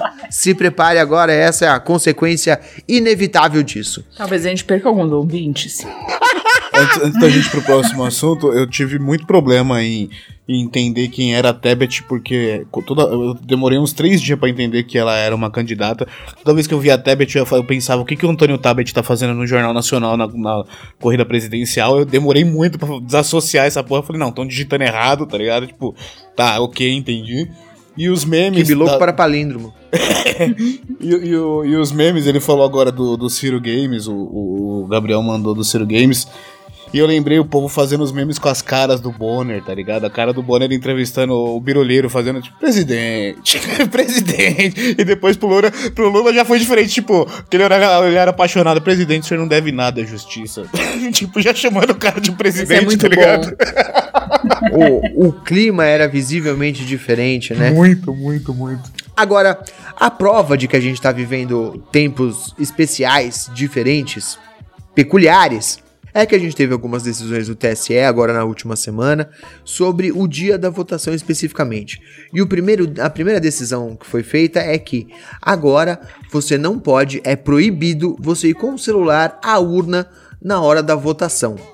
Você tem que deixar o seu celular fora da sala de votação. Se você estiver sozinho com o seu celular, você tem que deixar com um mesário. Vocês viram isso? Vocês acompanharam essa história? Sim. Não tinha visto, não. Basicamente, acredito eu, por conta da tentativa maluca que já aconteceu e que certamente aconteceria de novo se não fosse evitada, de gente tentando dizer que tentou votar uma coisa e apareceu outro, gente tentando criar historinhas para, de alguma forma, desacreditar a urna eletrônica. E a segunda coisa que está em discussão nesse momento ainda não foi definido e para mim isso é absolutamente surreal Não devia nem ser discussão. não devia nem ser discussão, mas está sendo discutido, é se as pessoas podem ou não irem armadas à sessão de votação. Vocês viram isso? Não, mas eu juro que Não quando vi. você falou da questão do celular, de ter que deixar com o mesário, porque as pessoas vão tentar criar essa narrativa de ah, tentei votar no Bolsonaro e apareceu o Lula. A hora que o mesário. Eu, cara, eu juro pra você que você tava falando do ca- da, da, da, proibição e me veio na cabeça o mesário pedindo o celular pro cara, o cara não querendo entregar, e aí chamando segurança, o cara sacando a arma e, ah, vai tomar. no-" Sabe, tipo, essa cena bizarra Então. que vai acontecer muito se, se isso for real. Até esse exato momento, até a gravação desse episódio, ainda é uma possibilidade, tá? Porque isso ainda não foi definido, ainda está em discussão, porque a gente tem agora a questão da quantidade absurda de caques, né? Que são os caçadores, atiradores e colecionadores que cresceram monstruosamente nos últimos anos. Essas pessoas, teoricamente, têm o direito de portar arma se estiverem se deslocando até o local de prática de tiro ou de caça, etc. O que faria com que essas pessoas se tornassem autorizadas a ir votar carregando a sua arma. Imagina o tamanho da cagada que não é isso. Mas vai caçar o quê na porra da. da Exatamente, zona não faz nem o menor sentido a pessoa tá. Exatamente. É, não, você vai votar, tá indo caçar e no meio do caminho vai parar pra votar? Você não deixa no carro esse caralho. É não isso. existe isso. É isso. Não é, Sim. não é que faça sentido propriamente, mas é que a pessoa pode alegar que ela está indo votar e depois vai para o estande de tiro. Sim, é, ela pode deixar no carro, vai votar e aí ela vai continua o caminho dela. Ela não vai achar Não uma, um leopardo arma no meio assim, da entendeu? sessão eleitoral. Eu acho que especificamente no dia da. A gente não sabe. Até porque é crime, né? Mas, mas- mas a Mas gente, a gente tem que entender que se for fazer uma relação com caça e a arma e tal, o cara vai votar. O cara desse ele vai votar no Bolsonaro. Ele tá indo votar no animal, tá ligado? Então pra ele tá associado, tá? No animal de chifre que tá lá em cima dessa porra, tomando cu. Mas, ó, especificamente no dia da votação, acho que a pessoa deveria ser proibida de sair armada de casa. E eu vou dar um, um- um raciocínio lógico aqui. Vocês sabem, todo mundo sabe, que no dia da votação você não pode comprar bebida É alcoólica. lei seca. Eu ia falar isso agora, sim. Eu ia falar A gente isso. tem a lei seca, você não pode comprar bebida alcoólica no dia da votação. Pra tentar diminuir é, a quantidade de possibilidade, na verdade, da quantidade de confusão que pode ser gerada no dia. Imagina pessoas alteradas, pessoas bêbadas, tendem a arrumar mais briga, arrumar mais confusão, e isso pode dar merda em ambientes é, é, acalorados, acirrados. Se essa é a lógica pra proibição de bebida alcoólica, em que porra de cenário faz sentido a pessoa sair armada de casa? Isso não tem lógica. Não, é por isso que eu falei, não devia nem ser discutido. Você tá dando ideia Exato. ainda. Ainda assim, Ainda não, tem que pro, tem que colocar uma lei e não pode, pronto, proibido sair armado no dia da eleição. Ah, mas aí você tem Não- não fulano faz de o menor tal, sentido. bancário, filho de bancário, sobrinho de sobrinho de bancário, que vai querer essa eu já, porra, eu esse já cara acho, vai brigar. eu já acho que essa decisão do celular é complexa. Eu comentei com você aqui. Porque, ah, não, não vai com celular, porque as pessoas fazem vídeos dali da hora da votação e depois fazem montagens pra dizer que apertou uma coisa e apareceu outra. Não, não ter o celular também vai trazer essa possibilidade, porque a pessoa pode simplesmente alegar que ela apertou e apareceu outra coisa. sim. Ela pode simplesmente fazer isso ali, fazer o escarcel na hora da votação. Ah, eu acabei de apertar aqui apareceu outra coisa. E ela não tem nem como provar. Imagina só o tamanho da confusão também. Não, é um problema, é um problema enorme, é uma coisa que a gente já teve na outra eleição, inclusive, né? Das pessoas diziam que tentavam apertar a 17, aparecia a 13. Te- teve todo esse negócio, é uma possibilidade real que a gente tem. Eu não sei o quanto a falta dos celulares vai ajudar ou prejudicar nesse sentido. Agora, uma coisa que aconteceu nas outras eleições também, em 2018, que provavelmente seria uma tendência agora também, a menos que seja impedido, era as pessoas votando com a arma. Não sei se vocês lembram, em 2018, a galera da Sim, esquerda teve toda a movimentação para ir votar levando livros. Porque, né, esse que era o, o grande embate, né? Entre livros e armas. Em compensação, a gente teve muito bolsonarista que tirava foto Apertando. na urna eletrônica ou fazia vídeo Apertando apertando o número com a arma. Exatamente. Então ainda é uma possibilidade que a gente tem que se preocupar durante o, o dia da votação. Eu ia falar que eu moro em frente a três escolas. Literalmente em frente. Eu atravesso a minha rua, tem três escolas, três portões. E os três são zonas eleitorais. Então eu, eu já ficava preocupada e irritada com a quantidade de papel que fica na minha rua, porque eu já vi velho quase morrer aqui caindo no- na, na papelada. Agora imagina, eu não vou. Eu, bom, eu vou votar as- assim que abrir ou assim que fechar, porque eu não quero ficar. Se isso não for proibido, sem chance. São três escolas, porra. Imagina como que não vai ser aqui na minha rua. Aqui também, aqui é a escola, a escola do Gael, que é na rua de trás de casa, é zona eleitoral, e a da pracinha também, ali da esquina, também é zona eleitoral. Temos duas escolas também pra isso. E Sim. a gente sabe que aqui a gente tem bolsonarista, né? A gente percebeu no dia da. No dia da entrevista que tinha a pessoa gritando chupa Bonner Exato. aqui. Ah, você jura que no seu bairro, no seu bairro periférico tem Na bolsonarista, quebrada. poxa Na vida. sua quebrada. a cara de Escobar. Escobar ficou até, ficou até sério. Você viu? Você tá deixando, amor? Poxa vida. Eu tenho culpa que Porra, as pessoas moram mal, caralho. O que, que eu posso fazer agora? As pessoas esquecem que a gente mora de favor, né? É isso, a gente tá aqui. Caramba, a gente tá aqui perguntando, eu esqueci. A gente tá aqui perguntando sobre intenção de voto, né? Sobre campanha eleitoral. Eu queria saber, ô Flávia, quem é que tá aí concorrendo pra Pagé, aí onde você mora? Tenho culpa que as pessoas moram no cu do mundo, porra. Vamos parar Mas de falar de lá, moradia, gente? Vamos mudar de assunto, por favor? O, o, o, Johnny, o Johnny deve estar gravando da mesma cela, do, da mesmo lugar do, do candidato preso. Isso. Disse Johnny Rossi gravando no seu cativeiro. Muito bem. Já pode gravar um programa eleitoral.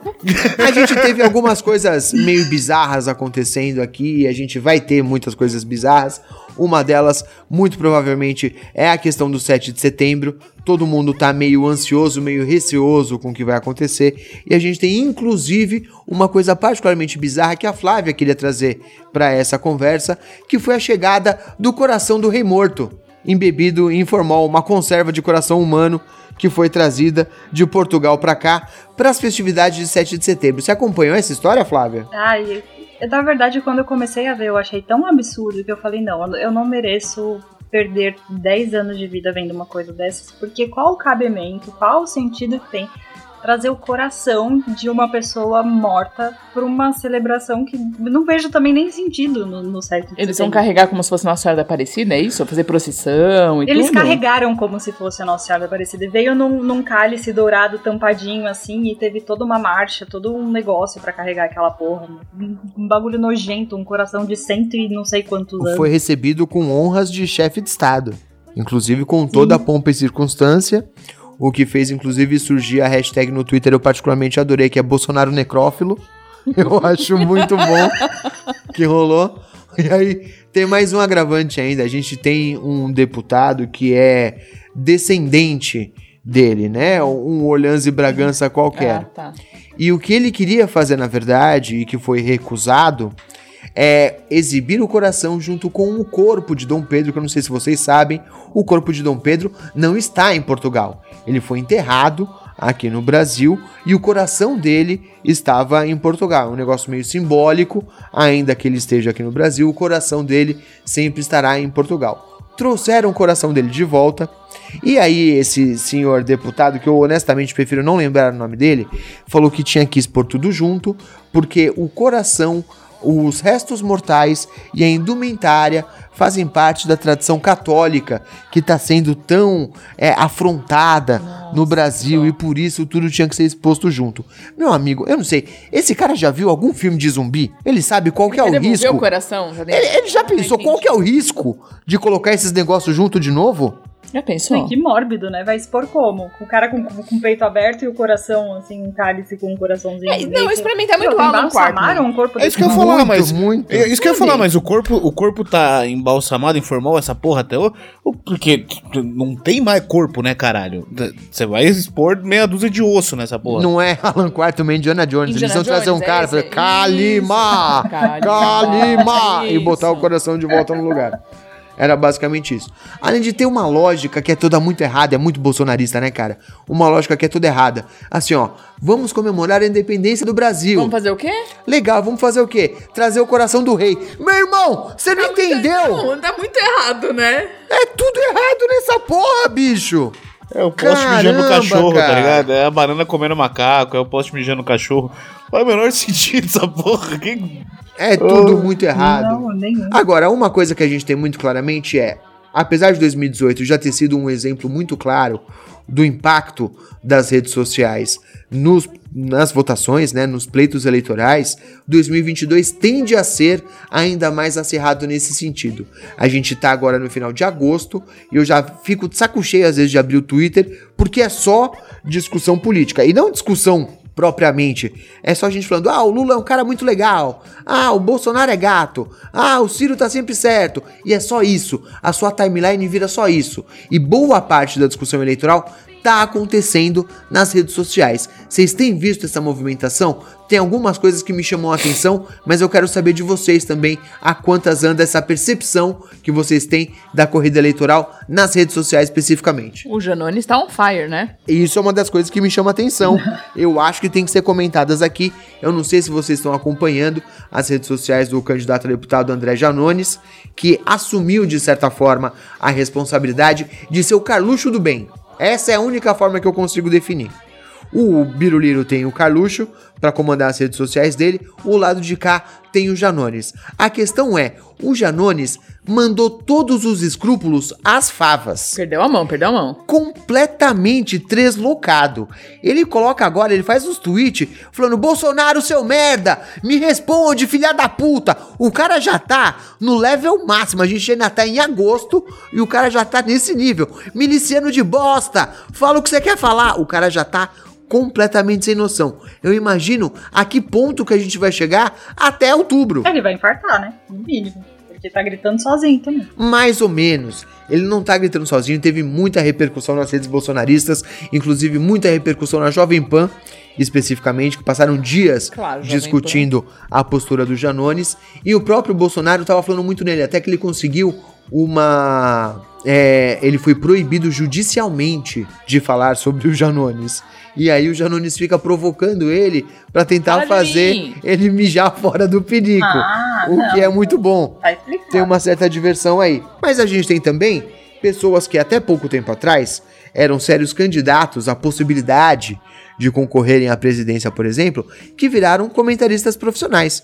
Eu não sei se vocês acompanharam, mas um dos grandes movimentos da- do dia da entrevista do Lula na Globo foi o nosso querido Sérgio Moro Ouro, grande. Uá, que não tem nada pra fazer, tá concorrendo a síndico do prédio dele agora nesse momento. Vai perder. E ficava comentando a entrevista do Lula, como se alguém quisesse saber o que o Moro acha da entrevista Ele do pediu Lula. direito de resposta pra Globo. Ele pediu direito de resposta pra Globo sobre o que o Lula falou dele. Ainda que o Lula não tenha falado nada específico, são todas coisas que são é, Conhecidas e- Conhecimento público, o que constou nos autos, não tem absolutamente nada de novo ali, mas ele pediu direito de resposta. Eu gostei muito é que o, ele tava tweetando furiosamente, né? Sobre tudo que o Lula falava, ele ficava tweetando. Aí teve alguém, eu não sei quem é essa pessoa, mas você, você é um abençoado, um beijo em você. Ele foi do tweet do Moro e respondeu: Moro, por favor, você tá concorrendo a síndico do prédio. Só palpita sobre o que lhe diz respeito. Inclusive, o vaso do 201 tá entupido. Vai lá resolver. Ai, esse cara eu, não amo, perde tempo. eu amo aquele print do. Moro, na época do Lula todo mundo tinha emprego, até você, tá ligado? Cara, eu acho Exato. esse maravilhoso. Ai, caramba, muito bem. A gente já fez aqui um episódio, exatamente há 10 episódios atrás, o nosso episódio 38 foi E se o Brasil sofrer um golpe de Estado? 10 semanas se passaram desde então, e a gente não tem é, ainda muita definição do que vai acontecer de fato. Mas eu quero trazer a conversa daquele momento pra gente ter uma rodadinha de discussão aqui. O que, que vocês acham que nos espera no 7 de setembro agora? Qual é o risco real que a gente corre das coisas irem pra casa do caralho? Ou tá todo mundo acreditando no Xandão, o jardineiro paraguaio e a força dele pra impedir qualquer merda de acontecer? Como é que tá a expectativa de vocês pros próximos dias? Olha, eu acho que, comparando, né, com a nossa nosso último programa sobre isso, eu não acho que melhorou, o cenário melhor- melhorou, não. Eu acho que o Bolsonaro tá dando sinais claros de que vai fazer merda. Inclusive, na entrevista dele, é, perguntaram mais uma vez, né, mais de uma vez, se ele se comprometia a, a respeitar o rese- o resultado das eleições. E terminou a entrevista com, com algumas pessoas falando que ele tinha se comprometido e se compro- com- comprometeu merda nenhuma. Não, pelo contrário. Pelo contrário, ele mandou um cala-boca pro, pros dois entrevistadores, né? E falou: É, então tá bom, tá, tá ok, tá ok. Próxima pergunta. Foi. Eu não acho. Podemos encerrar essa conversa? Podemos, Próxima pergunta. exatamente. Eu acho que ele não. Eu acho que a gente corre grandes riscos. Eu acho que essa questão que foi levantada, se pode ou não ir armado pro dia das eleições, no vai dar merda. Eu acho que tá abrindo. A discussão tá abrindo precedente pra dar merda. É, e, e eu concordo com a Flávia, eu acho que horários pra ir votar vão ser muito cedo ou muito no final, porque a gente vai ficar é, todo mundo com o cu na mão de sair pra votar. Flávio e Johnny, vocês? Eu, eu não acho que se for acontecer vai ser agora. Eu acho que ele tá tentando tomar um pouco mais de cuidado para não manchar tanto não manchar mais do que já tá manchada a imagem dele. É, vai ter por parte da população a mesma palhaçada que teve nos outros tempos, né? A galera com a camisa do Brasil e falando mal do, do STF, do STE, do, do ST Minha Mãe, enfim, vai ficar reclamando, mas da parte dele, dele em si, da campanha dele, eu acredito que agora não. Ele vai tentar dar uma segurada nas pontas aí para não ficar tão pior para ele. Mas concordo com a Marcela, as coisas não estão melhores.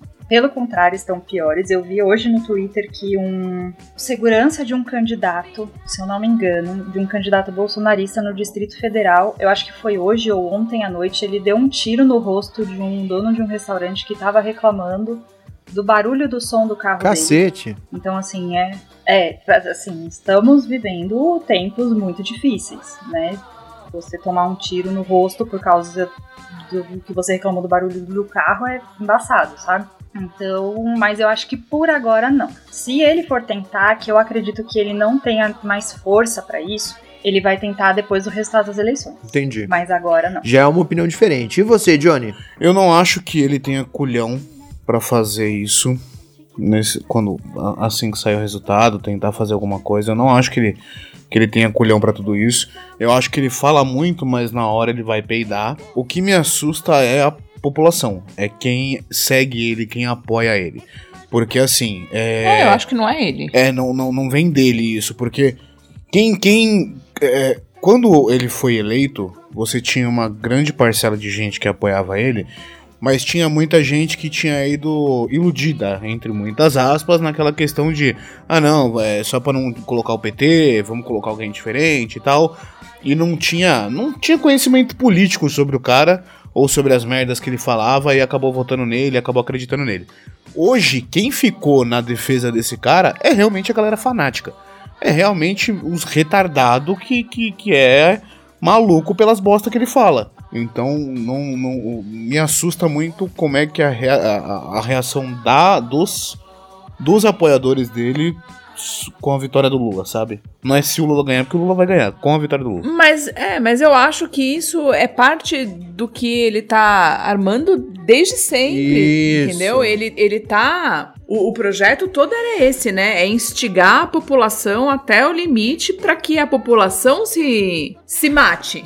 Ele, ele, ele não tem culhão pra nada mesmo. Ele vai instigando, instigando e ele quer que no dia o circo pegue fogo. Exatamente a mesma coisa que o Trump fez. Ele não precisa ser o cara que fala, vamos dar um golpe. Exato, ele não precisa. O que ele precisa é que uma parte considerável da população se insurja para que então ele possa liderar sobre os escombros, né? Exatamente. Ele não vai, ele vai ficar bem escondidinho, bem bonitinho, e vai deixar todo mundo lá fora pegando fogo. Agora, eu, eu quero trazer uma palavra de esperança. Eu quero discordar um pouco, principalmente do que a Marcela e a Flávia falaram. Eu concordo muito com o Johnny que ele não é o cara que vai fazer isso e que ele conta com o apoio popular para isso, mas eu tenho o contraponto aqui.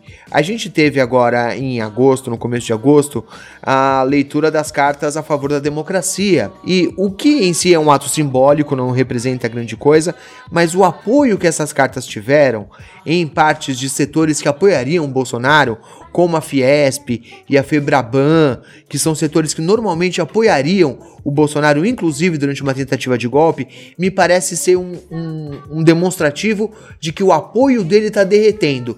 Eu acho que isso diminui a possibilidade de um golpe de fato. Vocês não acham que isso pode ser relevante numa tentativa de golpe? Quando o cara perde o apoio popular, porque o apoio popular não é o Zé da esquina.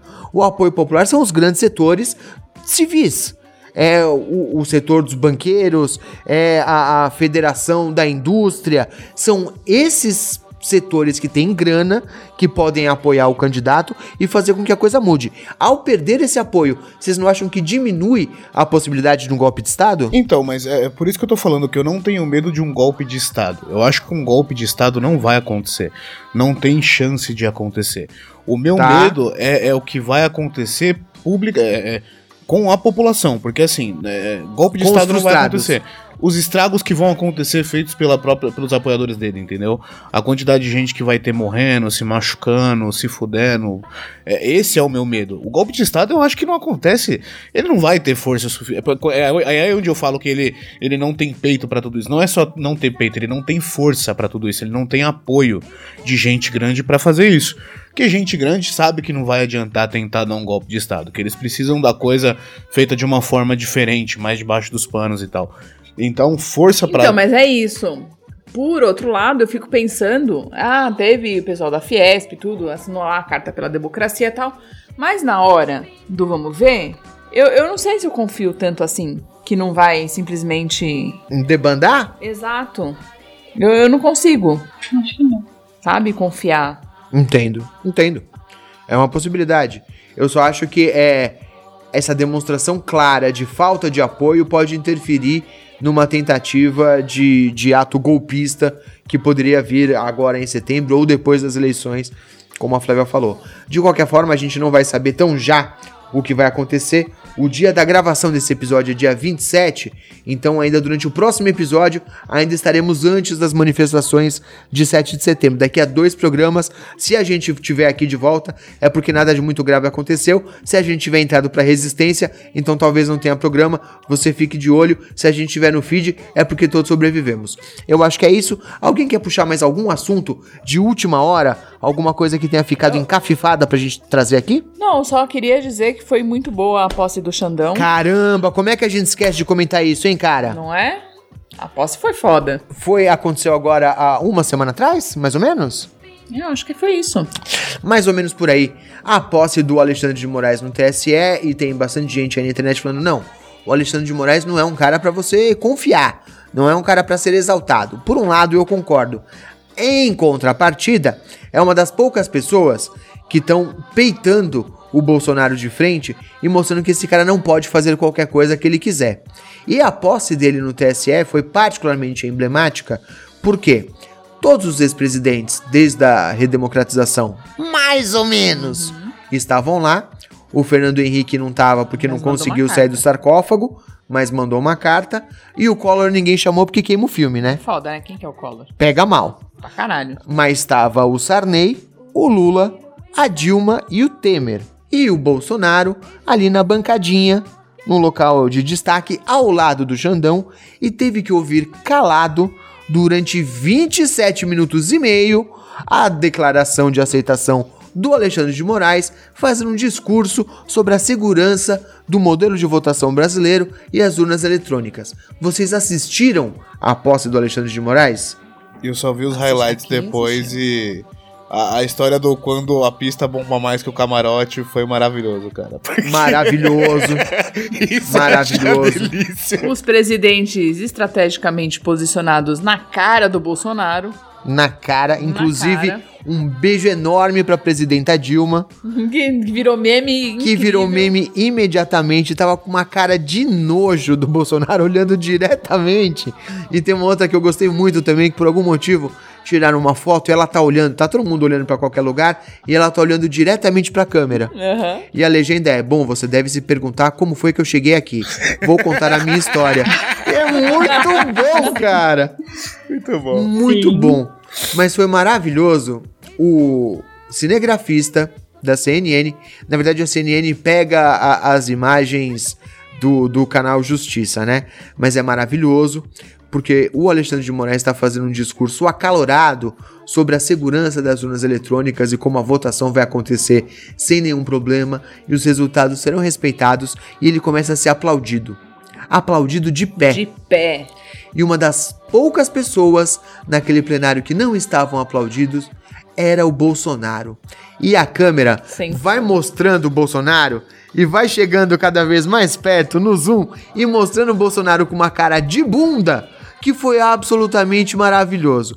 Esse momento vai entrar para os anais do jornalismo televisivo, com toda certeza. Torçamos para que Alexandre de Moraes consiga fazer valer a sua vontade. Foi muito bom. Sim. Foi muito bom. Queria fazer uma ressalva também de, uma, de um dos melhores trechos que a gente viu é, na Academia Brasileira de Letras, a recitação do poema que diz que quando muito é estrume para o futuro.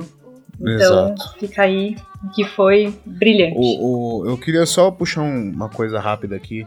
E aí eu não sei se vocês tiveram a mesma percepção, mas é, eu não sei. Aí eu vou descobrir agora a- a- o tamanho da minha bolha, porque nas minhas redes sociais eu tenho gente que tem aquele discurso de eu não não é, não eu acho o Bolsonaro um lixo, mas não sou lulista, não sou petista, nunca fui e tal, não sei o quê, mas quero tirar o Bolsonaro e tal.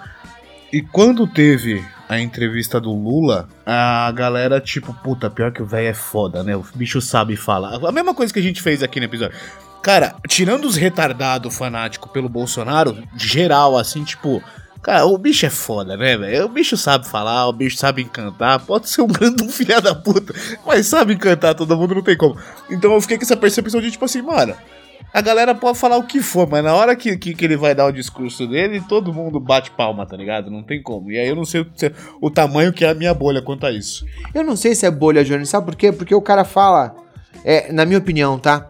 O cara fala de coisas que são muito, muito fáceis de você se relacionar e, e coisas muito certas, assim.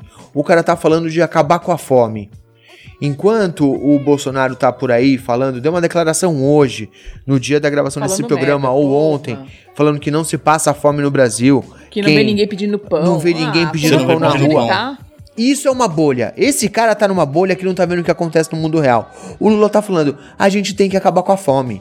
A gente tem que fazer as pessoas pararem de passar fome. E todo o resto a gente vai resolver depois. Eu não consigo ver uma pessoa em sã consciência não concordando com esse argumento. Eu não acho que seja todo mundo mal intencionado quem ainda apoia o Bolsonaro a essa altura do campeonato, mas eu acho que pelo menos é muito egoísta.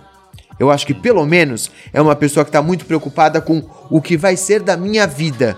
O que que eu acho que é certo, o que que eu acho que é bom. E eu parto de um lugar que é diametralmente oposto, que é assim, a gente tem que resolver o problema das pessoas que precisam mais. Essas pessoas têm que ser o foco. E o resto a gente vai resolver depois. Primeiro a gente ajuda quem tá mais fudido. E pra mim é por isso que não é uma escolha difícil. Parafraseando agora o terrível editorialista do Estadão, não é e nunca foi uma escolha muito difícil. Porque primeiro a gente cuida de quem tá fudido, depois a gente resolve o resto. E se você não concorda desse ponto de partida, fica muito difícil a gente chegar no meio termo. Porque a gente tá vindo de lugares muito diferentes, sabe? A gente comentou na semana passada, no domingo, que a gente deu uma saída, não foi? Foi, foi, a foi. quantidade em um quilômetro de família morando na rua. Sim, exato, É assustador. E o cara vem me falar que não tem ninguém passando fome. exato. Que você não vê ninguém pedindo comida, ninguém pedindo pão. E gente morando na rua, assim, que é uma coisa que chama atenção, tá? Gente morando na rua que tem um armário e tá morando na rua. Que tem uma cama e tá morando na rua. Você sabe o que isso quer dizer? Pessoa Isso quer dizer tudo. que é uma pessoa que perdeu tudo há pouco tempo. Não é uma pessoa que mora há anos na rua e tá vagando por aí. É uma pessoa que até dois meses atrás tinha uma casa e agora não tem mais. E essa pessoa pegou as coisas que podia, tirou de casa e tá morando na rua. Não é possível que isso não te deixe angustiado, sabe? Às vezes a gente sai aqui no bairro, é, vai, sei lá, tipo, até a padaria, até o mercado, alguma coisa assim, e você vê família, a mãe com criança pequena. Ó, aquilo me aperta o coração de um jeito, velho. Eu vejo as crianças, tipo, da idade do Gael. Não, não dá. E eu penso, se o Gael tivesse que morar na rua, tava fudido, saca? Como é que isso não te toca de alguma forma? E aí chega o cara e fala que não se passa fome, que quem quiser pode se cadastrar no Bolsa Família, Auxílio Brasil, sei lá eu como é que chama essa porra agora, e que ninguém passa fome, é de fuder, né, bicho? Como se o, o valor fosse suficiente para comprar comida nos tempos de hoje, né?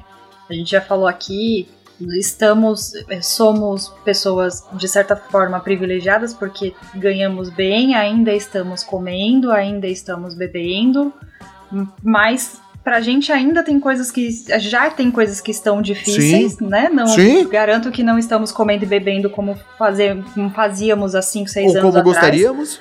Exatamente, como merecemos, né? Vamos, vamos partir daí. É, mas é, eu fiquei indignada também quando eu vi isso, porque por duas vezes eu fui colocar o meu lixo na rua e eu vi gente revirando o lixo. Pe- uma mulher me pediu uma sacolinha. Ela falou assim: Você tem uma sacolinha vazia pra eu poder pegar o resto do lixo para levar para casa? E como, gente? Como que não tem pessoa passando fome? Como que viver num, num, E olha que eu não moro num lugar ruim. O meu bairro é um bairro muito. É um bairro bom, não é um, bairro de periferia, não é um bairro de, de classe Não, baixa. as pessoas per- perderam tudo em todos os lugares. Sim, sim, sabe? E uma mulher me pediu uma sacola vazia pra ela conseguir colocar o que ela tava achando no lixo pra levar pra casa pra comer, sabe? É, é um absurdo isso. E como que as pessoas não estão vendo isso, gente? Como que tá em todo quanto é canto? E aí entra o que o Escobar falou, entendeu? Não é que as pessoas não estão vendo, é porque as pessoas são realmente são muito egoístas. Não mexeu, não mexeu significativamente é, com elas. Não a ponto de você se incomodar. Porque senão não falava uma merda dessa. Não a ponto de doer. Não a ponto de doer. É. Você fica emocionado. A gente, quando vai. Quando a gente sai de casa e a gente vê essas situações, a gente olha um pra cara do outro e o olho dos dois enche de lágrima. Porque a gente não tem condição de fazer o que a gente precisaria fazer. Não dá pra acolher todas essas pessoas. Mas mesmo assim, mesmo não levando isso em consideração, é, não tem quem não tenha se fudido. Eu vou pegar um exemplo bem próximo de mim, que é o meu pai. Meu pai é o cara que é bolsonarista, é o cara que é meio bitolado e egoísta, bastante. E às vezes a minha vontade é falar: Meu, você não tá vendo que você tá fudido? Você tá fudido, bicho. Toda vez que eu encontro com meu pai, ele tá reclamando. Que tá ferrado, que não tem dinheiro, que não consegue fazer negócio, que tá tudo ruim, não sei o que, piriri, pororó, tá tipo, tá, tá. Tipo, isso não deveria ser o suficiente pra pelo menos ele falar, meu, eu, eu, eu, não tô preocupado com ninguém. Eu tô me ferrando. Tenho que ter uma ideia diferente, tenho que pensar em um futuro diferente, porque não está me fazendo bem. E ainda assim o cara não consegue, cara. Não, não consegue, porque ficou na cabeça dessas pessoas que tudo isso, porque inclusive foi o que o Bolsonaro fez na entrevista o tempo todo, né? Foi dizer que ele pegou o país quebrado. Então, E eu. que tudo isso é culpa do governo do PT. Então, sabe que tem gente aí que defende que esse deveria ser o slogan do governo, né? É, Brasil, a culpa não é minha. Porque é basicamente isso que esse cara isso, faz. É isso, exato. e pessoas como seu pai compraram essa ideia, entendeu? É que não tá assim por foda. causa do cara. Então, mas uma coisa que eu não entendo é isso, porque assim, quando se fala de Lula pra galera, e gente, é, é- é- o governo Lula ele foi maravilhoso, cara. Quem não lembra, eu não sou, eu repito, eu não sou lulista, não sou petista, mas não tem como falar que o governo do cara foi ruim, velho. Só que uma coisa que eu falo e tem gente que fala, porra, mas como é que você aceita isso? Que eu brinco do a história do o Lula, ele, ele é muito parecido, do meu ponto de vista, tá? Com o discurso que o Maluf tinha. Tipo assim, eu tô roubando, mas o, o povo tá tendo. Tipo assim, eu tô, posso tá, posso tá desviando dinheiro, roubando o caralho a quatro, mas o povo tem a parte dele. Removi o Johnny da chamada porque eu não vou aceitar esse absurdo aqui. Não vou aceitar esse absurdo.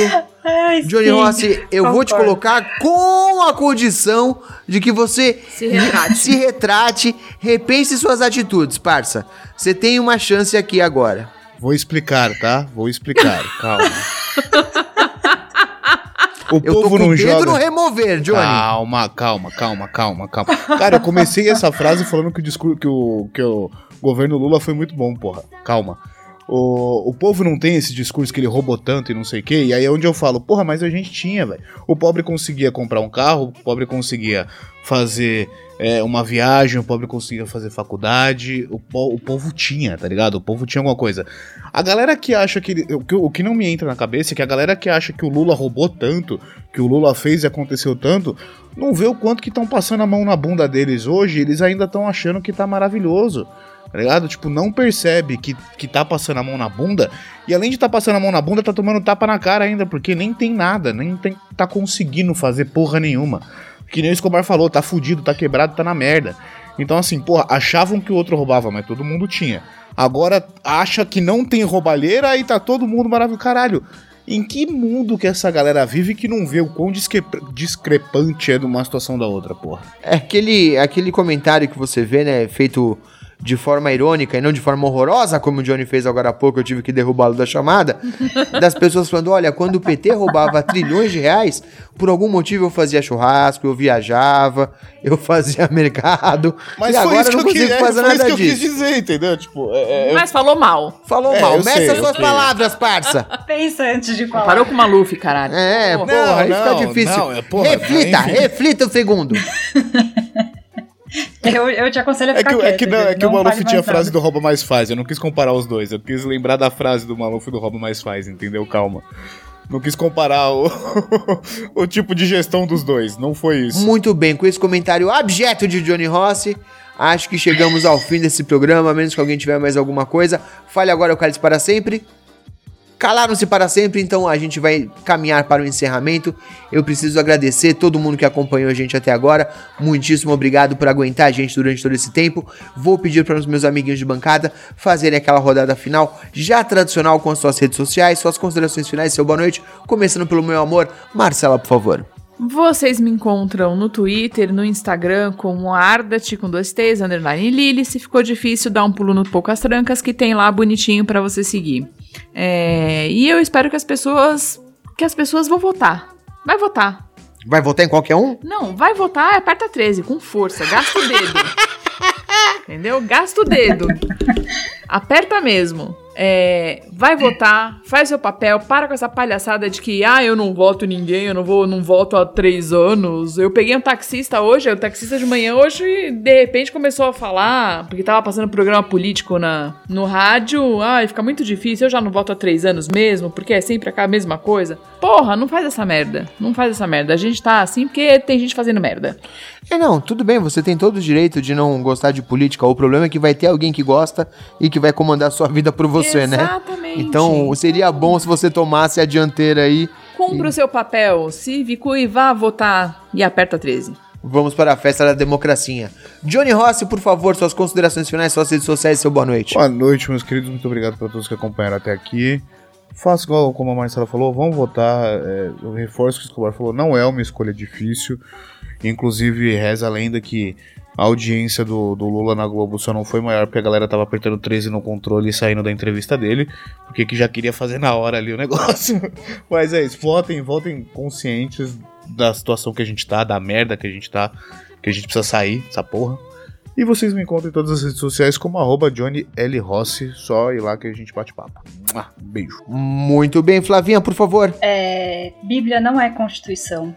Desconfie muito e muito mesmo de político que está fazendo campanha é, com base em cristianismo, com base em Bíblia e dentro de igreja. A gente precisa começar também a separar isso, né? Igreja é igreja, Estado é Estado. Então, por favor, sejam mais conscientes com relação a isso. É, quero deixar aqui uma reflexão, mas antes, minhas redes sociais é arroba Stefano com S mudo. E para você, em quem você vai votar quando o Ciro não for pro segundo turno? Nossa, foi uma boa noite digno do William Bonner esse. Nossa, inclusive. não é? Responde, responde. Boa Você noite. viu? Boa noite. Treinei o dia inteiro. Caramba, muito bem. Você me encontra em todos os lugares como arroba Belinha Escobar, é B-E-L-L-I-N Escobar.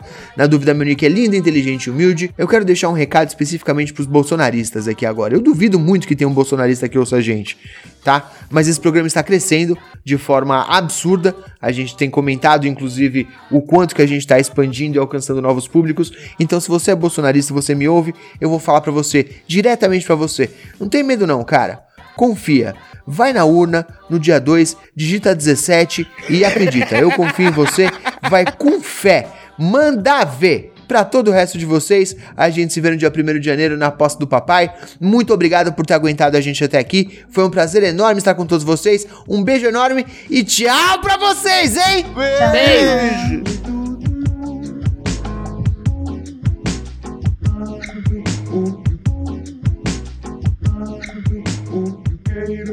Gravando. Gravando. Gravando, gravando. Como é que tá o áudio aí? Ficou robótico? Ficou. Por enquanto, sim. E agora está robótico. Vai descer o Bob Esponja. Estou Aparentemente pronto. não. Aparentemente tá o quê agora? Tá normal aí? Parece que sim. Eu tô atrasado? Alguém me responde rápido aí. Rápido. Rápido aí. Não sei se vocês que pensaram devagar ou se é o não, a gente respondeu no mesmo, a gente respondeu no mesmo Chegou- tempo, é. Chegou, tá atrasado A pra gente você. chegou atrasado pra você. É, isso é o que vocês dizem. Vamos lá? Bora.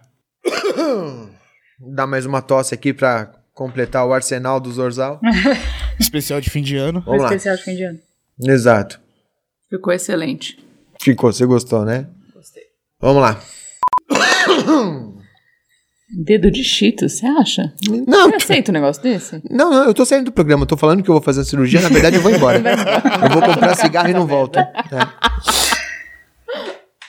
Vou aproveitar o dia dos pais aí. Vamos lá. E- e- e- eu, eu ia falar alguma coisa e perdi a linha de raciocínio porque eu fiquei- lembrei do agronegócio. Esquece, foda-se, segue daí. Desculpa o corte. E eu vou pegar um exemplo bem claro, tá? Eu já falei aqui mais uma vez, deixa eu só fazer uma pausa aqui pra dar um oi pro Zeno. Oi, Zeno! Chegou aqui aos 45 do segundo tempo. Bem-vindo! Olá! Bem-vindo e quase tchau. A gente já tá quase indo, mas só pra, pra encerrar o assunto aqui. Caralho, pior que muita gente não vai entender essa do vai lá e digita 17, tá ligado? Editado por Rafael Zorzal.